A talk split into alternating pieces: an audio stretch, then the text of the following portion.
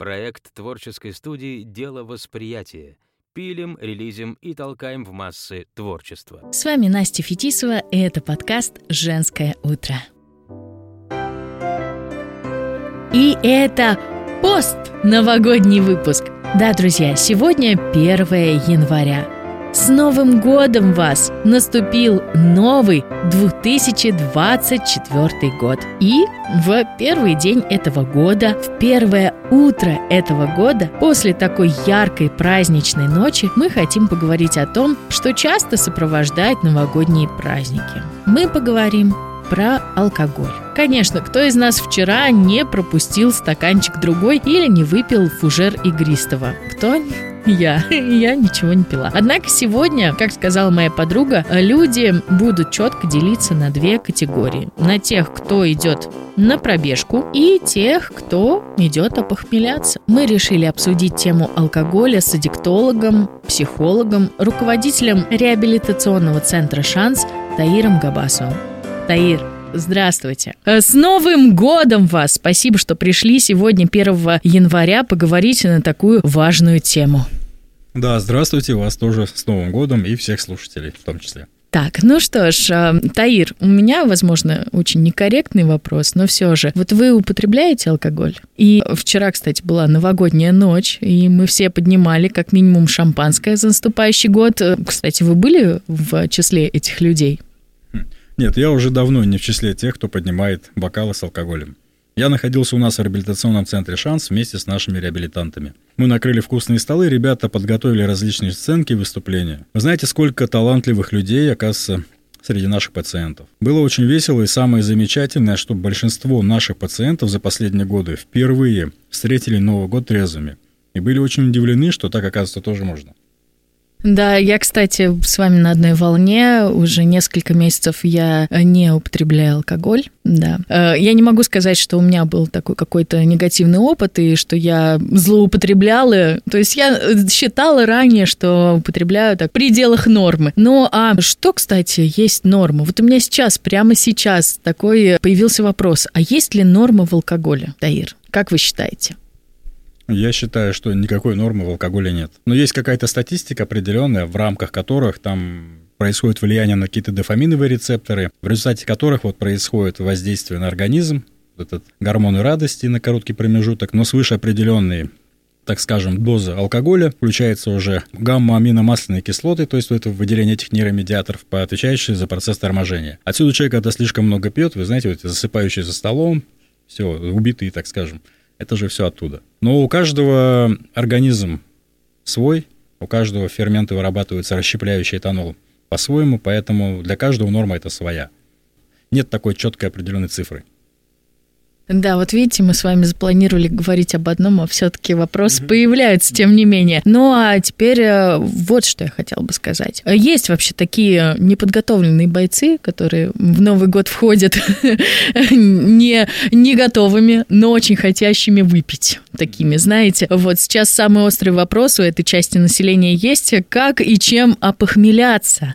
Э, понятное дело, чтобы не было похмелья, не нужно было пить, но все же, если так вышло, Расскажите, пожалуйста, Таир, о средствах, которые помогают э, от похмелья. Но если мы говорим о той части населения, которая об этом думает, то у этой части, как правило, уже ответ на этот вопрос есть. И у каждого он свой. Ну, кто-то кто похмеляется, кто-то пьет там энтеросгель, кто-то прокапывается, вызывает коммерческую скорую помощь. Но самое лучшее средство от похмелья – это, конечно же, не пить. А чтобы было легче удержаться, необходимо поставить себе какую-то цель или планы на 1 января на утро – но тем самым рационализировав свою трезвость, потому что если ничем не обосновать, почему я сегодня буду пить, начнутся торги, которые, скорее всего, ну, ваша голова проиграет. Да, вот, допустим, я ощутила, знаете, что когда перестала вообще употреблять алкоголь, а, я поняла, что у меня освободилось большое количество денег. Ну, то есть я э, смело могу сказать, я не вкладываюсь в российскую экономику, грубо говоря, потому что я не плачу за алкоголь. И это очень интересно. Я сразу поняла, что я могу себе очень много что купить. То есть как бы цель высвобождения денежных средств тоже, мне кажется, неплохая цель. Как вы считаете, Таир? Ну, в любом случае, да.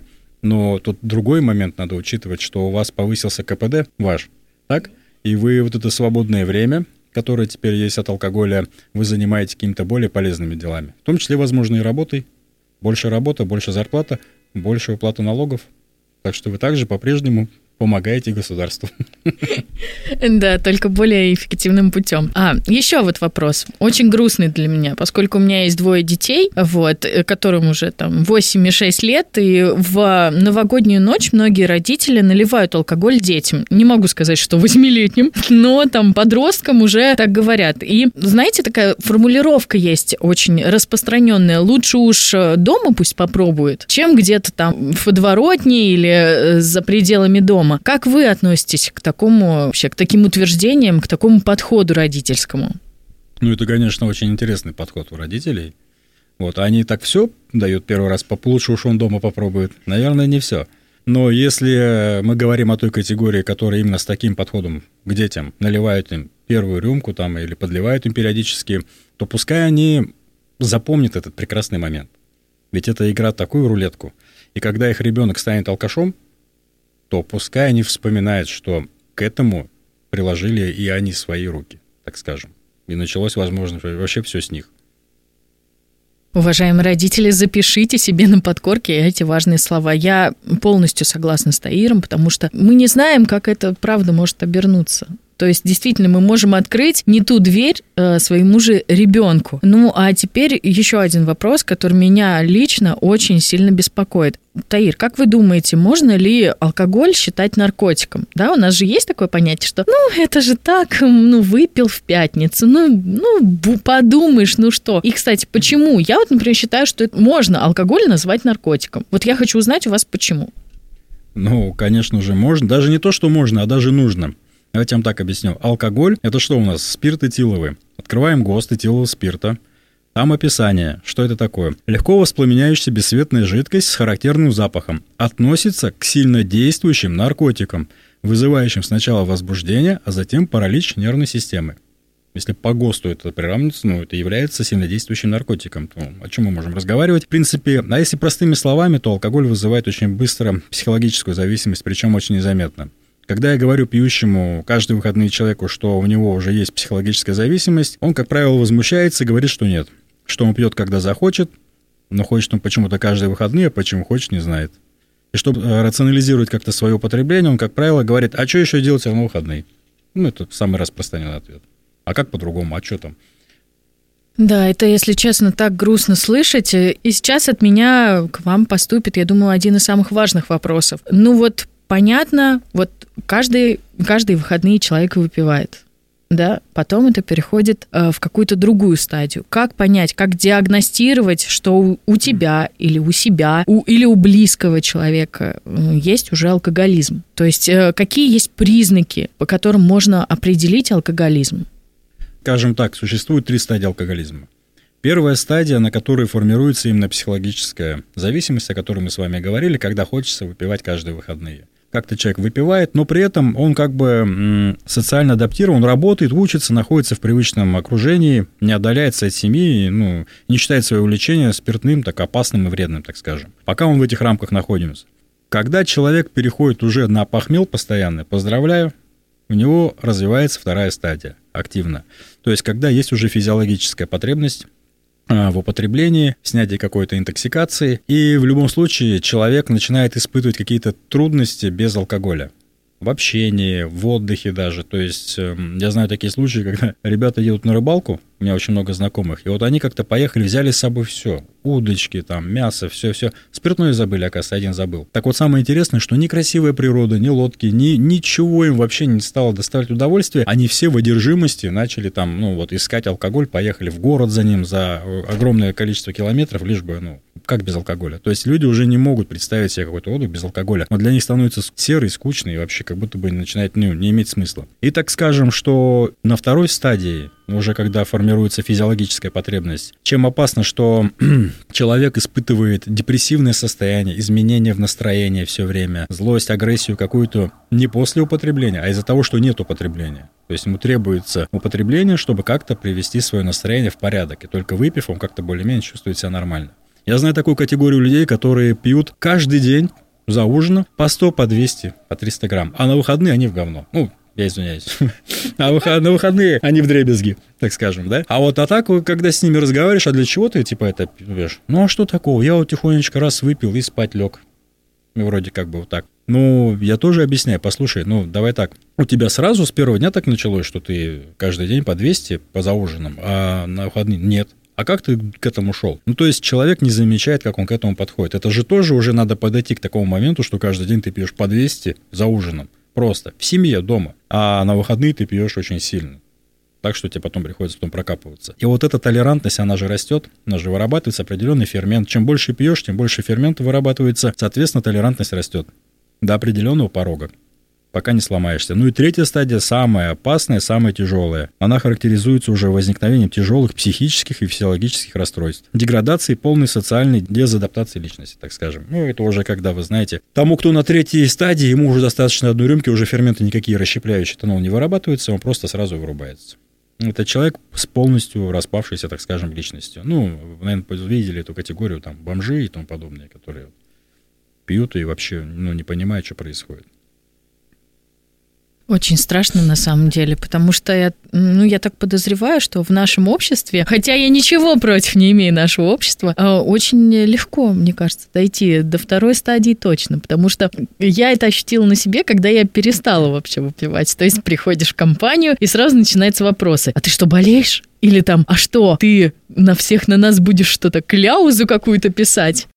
Я сейчас объясню. А, дело в том, что когда мы говорим, вот почему там задают вопрос, почему спился, не спился, у нас вообще в обществе, о котором мы так говорим, ну, существует такая пронаркотическая запрограммированность.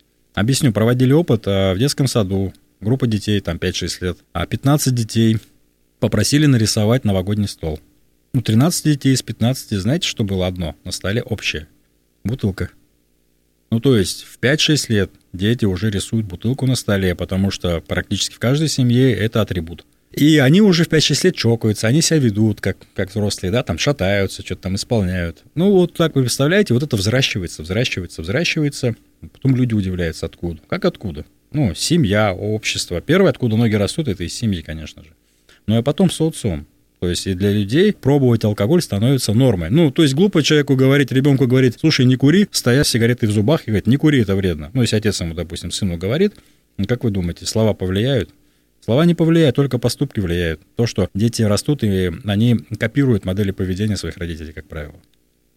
Таир, у меня может быть неуместный вопрос, но я хочу вас узнать. А вы впервые во сколько лет попробовали алкоголь? Я алкоголь попробовал поздно. Впервые я вообще сам всю жизнь занимался спортом, выступал и разными видами единоборств, начиная с карате и всем подобным. Я, то есть, постоянно куда-то ездил на соревнования. У меня в семье абсолютно не пьющие, не курящие родители. То есть у нас на столе алкоголь никогда не присутствовал. У меня что младший брат тоже не пьет, не курит. Ну и я в том числе. Просто был момент в моей жизни, определенный этап, да, когда я познакомился и с алкоголем, и не только. И вот э, с того момента, конечно, я прям просто в яму улетел, в такую социальную вообще. И личная жизнь как-то пошла, и в бизнесе все пошло очень плохо. Ну, то есть я в определенный момент просто осознал, что, ну, это яма. Яма, болото просто, это не мое. Просто дальше, если на не остановиться, ну, то дальше что? Сначала социальная смерть, ну, а потом потихонечку и такая. Но я этого так не хочу.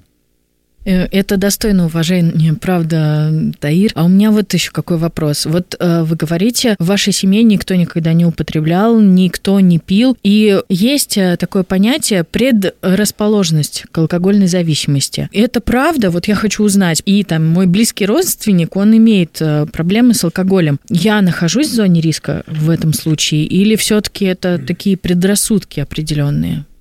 Нет, это не предрассудки. Большинство ученых и там мнений склоняется к тому, что генетическая предрасположенность к зависимости есть. В принципе, когда мы говорим алкоголизм, это лишь э, объект одержимости. Зависимость, если простыми словами назвать, это вообще болезнь, чтобы вы понимали. А, она на сегодняшний день включена в международный классификатор болезней с сопутствующей своей симптоматикой. То есть там одержимость, бессилие, неуправляемость, компульсивное поведение рациональное, вопреки здравому смыслу, так скажем, постоянные срывы – и если вы примерите, в принципе, поведение алкоголика, поведение наркомана, поведение игромана, они схожи. Поведение сексоголика, поведение трудоголика и даже поведение самого сильного спортсмена, кстати, самые сильные спортсмены такие топовые, профессиональные, то же самое одержимые, зависимые люди. Просто называется «кто на чем торчит». Просто, допустим, в плане алкоголя, конечно, человек разрушается, ему больше дается времени на разрушение, на саморазрушение. В случае, конечно, с наркотиками особо, особенно с сегодняшними синтетическими наркотиками, человек разру... личность распадается просто прям на глазах моментально и просто в такую яму улетает. Какие поступки происходят, что бывает э, еще и ловит точки невозврата. То есть алкоголю, конечно, нужно больше времени, да, чтобы так разрушиться. Человек, употребляющий сегодня, особенно молодежь, синтетические наркотики, там распад личности идет просто колоссальный. Я просто слушаю, мне так страшно. И в такие моменты, когда слушаешь рассказы про э, наркотики, про алкоголь, э, начинаешь переживать за своих детей. И, конечно, думаешь, как же уберечь ребенка от того, чтобы э, он это не попробовал где-то действительно, да, как мы с вами сказали в подворотне. А может быть, есть какие-то такие рецепты для детей? Вот я знаю, у меня подруга она показывала, ну, как, э, ну, постоянно бомжей показывала, показывала видео, как вот разрушаются э, клетки мозга, как разрушается организм. Есть ли какие-то способы, чтобы уберечь детей? Таир, может, вам они известны? Ну, в целом, давайте так вот поразмышляем с вами, что такое вообще алкоголь. Ну вот, если мы на алкоголиков, да, там, или тех, кто любит алкоголь. Алкоголь вообще это своего рода адаптоген. Это то, что позволяет нам что-либо заполнить либо что-либо компенсировать. Ну, понятно, да, объясняю? Uh-huh. Либо же мы бежим от каких-то чувств каким-то, хотим, то есть, чтобы нам стало веселее, вместо того, что грустно, или когда нам больно, мы запиваем это, да, чтобы забыться еще что-то. Либо что-то компенсируем. В любом случае, нет чего-то плохого или хорошего, есть просто применимо к месту или неприменимо. Так скажем, ну давай так, этиловый спирт, ну, он для наружного применения. Для наружного применения он полезен, а для внутреннего, конечно же, да, он вреден, так скажем. А в плане того, что если мы говорим о детях, да и вообще в целом, если человек начинает разбираться, что с ним происходит, вы знаете, как, э, я говорю, зачастую алкоголь компенсирует разного рода какие-то дефекты характера. Какие-то у человека могли быть травмы, комплексы, заниженная самооценка, там, додумки, знаете, так, какие-то там взросленные в нем травмы, так скажем. И благодаря, вот когда он начинает пить, он высвобождается и становится, наверное, тем, каким бы хотел быть по трезвости, но в трезвости, в трезвом он быть таким не может. Но это же, на секундочку, это просто бегство от самого себя, по сути. Если мы говорим относительно детей, то в любом случае эта заполненность должна быть эм, времени, так скажем, какими-то полезными действиями. Учебой, развитием, спортом, путешествием. Даже отдыхать надо ребенка научить правильно. Но, кстати, очень многие люди не умеют отдыхать. Ну, вот им говоришь, как ты отдыхаешь. Ну, как, как. Стандартно пятидневка, а потом выходные, один день я никакой – а другой день я болею, и опять, да, как, ну, в колесо. То есть. И вот так вот по кругу, каждый день день сурка. Это разве отдых? Это же не об этом. Вот. А в целом отдыхать не только телом, ну и, как говорится, душой, головой. Это тоже, этому тоже надо научиться. И многие люди, допустим, я сталкиваюсь с тем, вот в работе с зависимыми, знаете, как есть, ну, люди, которые ничего не употребляют, так скажем, но одержимы другим человеком, созависимость. Очень интересная тема тоже. Такое же, можно сказать, употребление, такое же наркоманское поведение. Одержимость человеком, туннельное мышление, вот это все. И вы знаете, зависимый человек э, зачастую может столкнуться с тем, что если он понаблюдает, то у него как будто бы отношения не складываются. Это какие-то эмоциональные качели, то люблю, то ненавижу, то есть э, нет такого-то гомеостаза состояния такого, а вот все время в раскачке, да потому что зависимый человек, он также, он просто не понимает, что он как будто бы сейчас пьяный, можно сказать, ведет себя как пьяный. Вот поработать над самим собой, изучить себя, почему так, с чем это связано. Может, кто-то мне с детства внушал, так, допустим, бывают такие, знаете, как это, установки такие, так скажем, когда мама с детства ребенку внушает, сын, никому не верь, не доверяй, все тебя обманут, предадут, а вот мама тебя всегда будет рядом. И вот мальчик растет с этой установкой в голове, и вот каждую свою девушку, свои серьезные отношения, он начинает контролировать, проверять, ну, ведь мама сказала, что меня предадут, и его предают. Он что-нибудь да находит. И каждый раз вот мама, мама и мама всегда рядом. И то есть вот эти больные отношения, он убегает бегство то от одного к другому, и тут появляется алкоголь. Пытаясь как-то отстраниться от одного, да, переключается на другое. Зачастую так бывает. Зачастую бывает, наркоманы переключаются с наркотиков на алкоголь. Ну, это просто подмена банальная. А в целом это разобраться самим собой и заполниться. То есть, это давайте так, метафорически, если сказать. Вот представьте дерево, у которого больные корни. Какое оно будет? Оно будет все больное, да, давать какие-то больные плоды, а то и то не давать никаких плодов вот употребляя что-то, так скажем, метафора, это равносильно, что мазать его краской от жуков и не понимать, почему оно ну, не цветет и не дает никакие плоды. Нужно искать корень проблемы. Корни, точнее, проблемы. И, как правило, у зависимых людей все кроется ну, вообще в корнях. И вот если покопаться немножко в корнях, проработать это, с психологом поработать, от многое что отпустить. В целом можно, правда, ну, вернуться к нормальной жизни, и древо твоей жизни начнет давать нормальные уже полноценные плоды и быть счастливым. И окажется так, что тебе, оказывается, не нужно ничего потреблять в себя химического, то есть пить отраву какую-то для того, чтобы кем-то быть, кем по-трезвому быть не можешь, так скажем. Отлично. Вы знаете, я так вдохновилась вашими словами. Просто я поняла, знаете что, э, как раз-таки, когда э, я перестала употреблять даже в маленьких количествах алкоголя, я очень сильно начала понимать себя и вы знаете, я действительно в себе обнаружила зависимость. То есть я поняла, что вот когда ушел алкоголь, появилось что-то другое. Я начала ловить себя на том, что я очень привязываюсь к людям, что я очень привязана, я очень зависима от, там, от настроения моих близких. И это правда так работает. Ну, то есть мы, даже если у тебя нет алкоголя в жизни, ты найдешь к чему привязаться в любом случае. Поэтому я очень согласна. Единственное, вот что мне интересно, а, вот говорят, что женский алкоголизм, он намного страшнее, чем мужской. Это правда так? То есть действительно ли женщины находятся в большей зоне риска, чем мужчины? Да, мы там где-то физически слабее, хотя, ну, на нас тоже очень много физически. Большое лежит такой груз, как там роды, вынашивание ребенка, да, еще что-то. Вот, но мы, оказывается, слабы перед, вот, перед алкоголем. Это правда так? Ну, вообще это неправда. Не существует мужского или женского алкоголизма, как и мужского или женского аппендицита или перелом. Ну, мужской или женский, это перелом или это аппендицит. Это та же самая болезнь. Просто почему так относится именно к женщинам, это связано, знаете, с чем? С большей, наверное, социальной ролью и ответственности именно женщины. Потому что как, я же мать. Ну, э, на женщину это мать, это лицо как бы семьи, все равно. Потому что когда начинает употреблять отец, его как бы жалко, спасают, его куча родственников появляется, они вот он бедный, несчастный. Если же спивается мать, от нее отворачиваются все, все ее осуждают, да как ты можешь, как тебе не стыдно. Ну, то есть, э, вот так, из-за того, что есть определенные социальные ожидания именно от матери, именно от женского лица. Поэтому, конечно же, вот такое отношение более порицаемое к женщине, пьющей, чем к мужчине. Много ли женщин к вам обращаются в центр? Приходят ли они сами? Вот мне это интересно. Потому что если так действительно происходит, у нас вообще к женщине в целом в стране, да, такое отношение. Смотрите, женщине нельзя садиться в тюрьму, женщине нельзя пить. Не дай бог, э, там что-то как-то, где-то она начала употреблять э, наркотики, да, а если у нее еще дети, так она вообще кто она такая? То есть мы в этом плане немного не защищены. А так как у нас называется подкаст «Женское утро», и у нас очень много женщин нас сейчас слушают, хотя и мужчин тоже, вот мне интересно, интересно, много ли женщин приходят сами или их приводят родственники к вам в ваш реабилитационный центр? Ну, как правило, обращаются много женщин, но это, как правило, мамы зависимых, ну, тех, кто употребляют. Или там жены, или сестры. Сам зависимый человек, особенно употребляющий, он же как, э, скажи вот алкоголику любому, что он алкоголик. Ну, а, конечно, обижается, то есть есть, это, в принципе, нормально, это защитная функция мозга, это называется отрицание – она имеет разные формы, там, рационализация, интеллектуализация, перекладывание вины. Все, что угодно человек может говорить, ну, лишь бы снимать с себя ответственность и минимизировать как-то свое употребление, но не желая признавать себя зависимым. Потому что это ведь больно. Это ведь не так-то просто признать себя на самом деле, что ты, у тебя есть проблема. И, как правило, ну, обращаются мамы, жены, сестры посредственно. И вот э, мы отправляем ребят, у нас есть интервенция, приезжают люди, разговаривают с ним, убеждают, у психологи в том числе. И, как правило, люди соглашаются и уезжают на реабилитацию.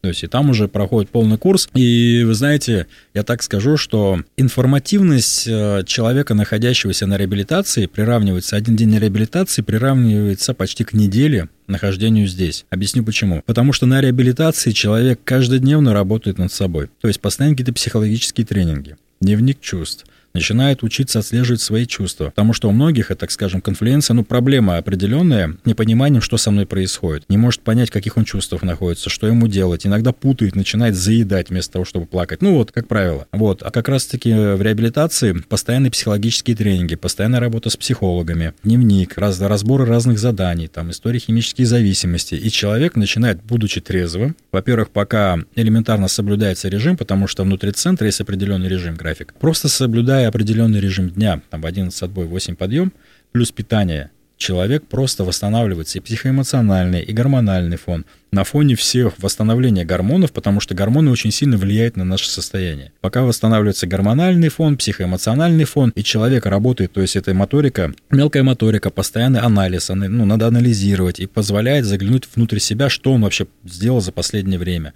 что происходило с его жизнью, как он жил, почему он жил, как все началось. И вот тут бывает, э, человек попадает на перекресток, мы его называем на перекресток, когда он начинает выбирать. То есть там он знает, как если едет, допустим, налево. А вот направо это как-то по-новому. Бывает, конечно, страшно, но интересно. И мы предлагаем ему поехать направо, к примеру, что там за этим, на этом право есть новая жизнь, новые возможности, правда. И вот тут переломный момент, когда человек делает определенный выбор, надо ему или нет. Потому что, конечно, есть та категория, кто приезжает, и они там на маске, так скажем, непонятно, ну, не хотят они, вот у них настолько травмированные, но это надо, конечно, с ними работать, мы работаем активно, пытаемся в терапии с ними работать. В любом случае, э, очень часто бывают переломные моменты в лучшую сторону, и это очень хорошо, вот это и есть как бы снова наша работа. Таир, у меня такой вопрос. Вот сейчас прошла новогодняя ночь. Все гуляли, дай бог здоровья, да? Вот, но мне кажется, все-таки, может быть, есть такие люди, я, наверное, романтично мыслю сейчас, но, может быть, есть такие люди, которые такие, вот, вот 1 января я, короче, бросаю пить, и все, и прихожу вот в реабилитационный центр, и я хочу, чтобы мне помогли, чтобы я больше никогда вообще рюмку в руки не взял. И бывают ли такие случаи, что с 1 января человек такой решил, все, не пью, все, иду лечиться. У вас такое было хоть раз в вашей практике? Ну, конечно. Это называется, вообще в программе это называется оговорки. Так, короче, я сейчас отдыхаю новогодние праздники, дембельский аккорд, а вот после я все иду и выздоравливаю. Ну, если называть так вот, э, я так скажу, это все галлюцинации.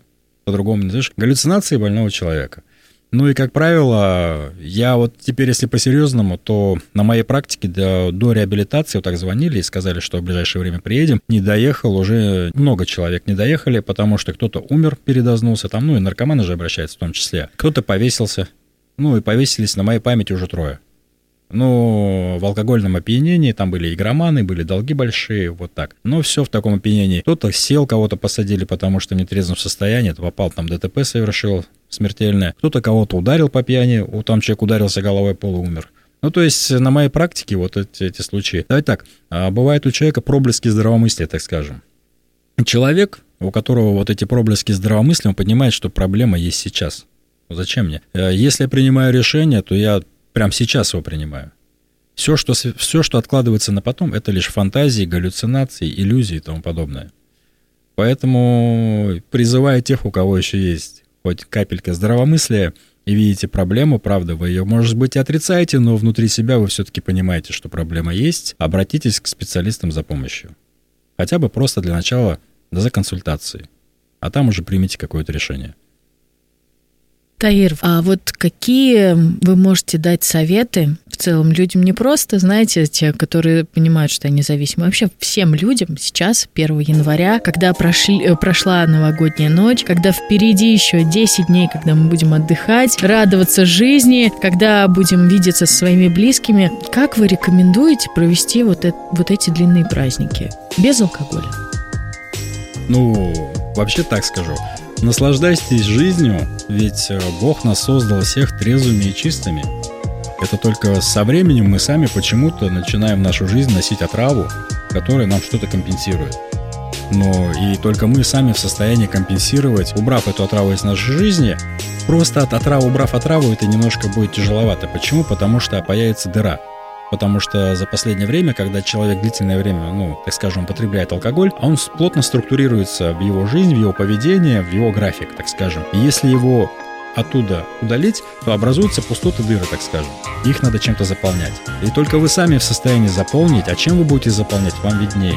Но желательно тем, что будет приносить вам радость, наполнять вас какой-то энергией, в том числе позволять вам где-то ну, сливать какую-то энергию. Ну, только так. И постепенно, постепенно, постепенно. Повторениями, небольшими, маленькими шагами. Потому что большая победа, победа формируется из маленьких шагов. А в одержимости пытаться что-то решить сразу, ну, это признак инфантильности. Ну, а с вами были Настя Фетисова, подкаст «Женское утро». И э, здесь, в нашем подкасте, был Таир Габасов, аддиктолог, психолог, руководитель реабилитационного центра «Шанс». Ну а мы поздравляем вас с Новым годом, желаем вам здоровья, желаем вам чистоты и физической, и ментальной, и, конечно же, э, здоровья вашим близким, вашим детям. С вами был подкаст «Женское утро» с заботой о здоровье вас и ваших близких. Всем пока-пока. Таир, может, вы тоже хотите что-то пожелать нашим слушателям?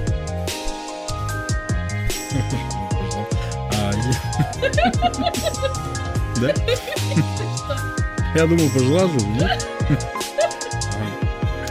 Так, я желаю...